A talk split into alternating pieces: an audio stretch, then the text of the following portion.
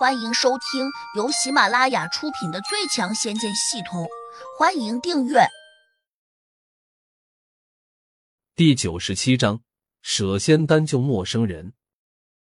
何玉婷有些奇怪，是不是女人看了会冲撞神灵，所以不容易把孩子救上来？胡杨板着脸说：“不是，我要脱衣服。”睡着，他解开了衣扣。何玉婷脸一红，慌忙转身，中年妇女也跟着转过身体。仓库里面没有放别的衣服，如果把衣服打湿了，就没法穿了。在这荒郊野岭，难道光着身子回去吗？迅速脱掉衣服扔在地上，胡杨一个猛子便扎进了水中。听到水声，何玉婷和中年妇女这才转回身。胡杨已经不见了。何玉婷有些着急。这么大一个水塘，且还是浑浊的，到哪里去找他那落水的孩子？时间一点一点的过去了，很快过了十分钟。中年妇女颓废的坐在了地上，愤心的哭泣着。何玉婷也显得有些着急。人哪能够在水中待那么长的时间？该不会胡杨也被淹死了吧？这人也真是。没有金刚钻，偏要去揽什么瓷器活？这下搭上自己的小命，可就划不着了。就在这时，只听到水中“哗”的一声轻响，胡杨抱着一个小女孩，像条大鱼一样从水中窜了上来。中年妇女顾不上胡杨只穿着一条小裤衩，马上冲了上来。胡杨蹲在地上，把小女孩放在腿上，运起功力拍了拍她的背部。很快，小女孩嘴里喷出了大量的水，但是吐出了水的小女孩还是没能清醒过来，可能是溺水的时间太长了。她已经没有了呼吸，没有了心跳，得急救做人工呼吸。何玉婷提醒说：“我不会。”胡杨心里想：“已经快死透了，再怎么急救，可能也救不回来。”我来试试。何玉婷顾不上小女孩身上的肮脏，赶紧把她放在地上，半跪着给她做胸压和人工呼气。按了大概两分钟，小女孩还是没有任何的起色。何玉婷已经累得气喘吁吁了，她无可奈何的站起来说：“看来已经救不回来了。”中年妇女一见，顿时又大哭起来。胡杨冷静的看着地上的小女孩。心里在想一个问题：自己不是有仙丹吗？要不要拿出半颗来喂给小女孩吃？虽然不能肯定现在一定能够让小女孩活过来，但总是有希望的。只是自己和她非亲非故的，消耗这种珍贵的仙丹去救她，是不是有点不值得？我们救不了她，已经尽力了。大姐，你节哀顺变吧。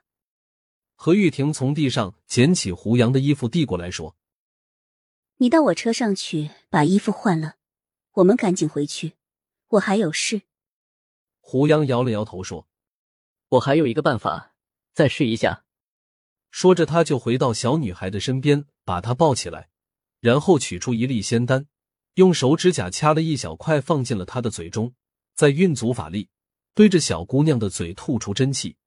胡杨用真气引导仙丹滑到小姑娘的肚腹中，又用蒸汽把仙丹慢慢的融化。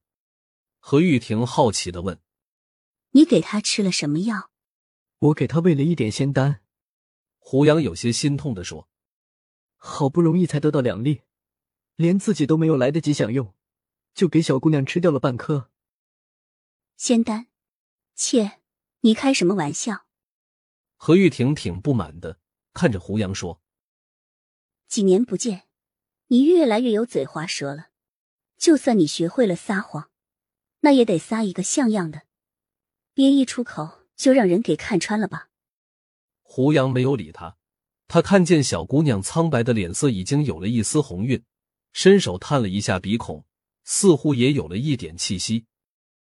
我们走吧，这位大姐有车，不用我们带下山。何玉婷催促道。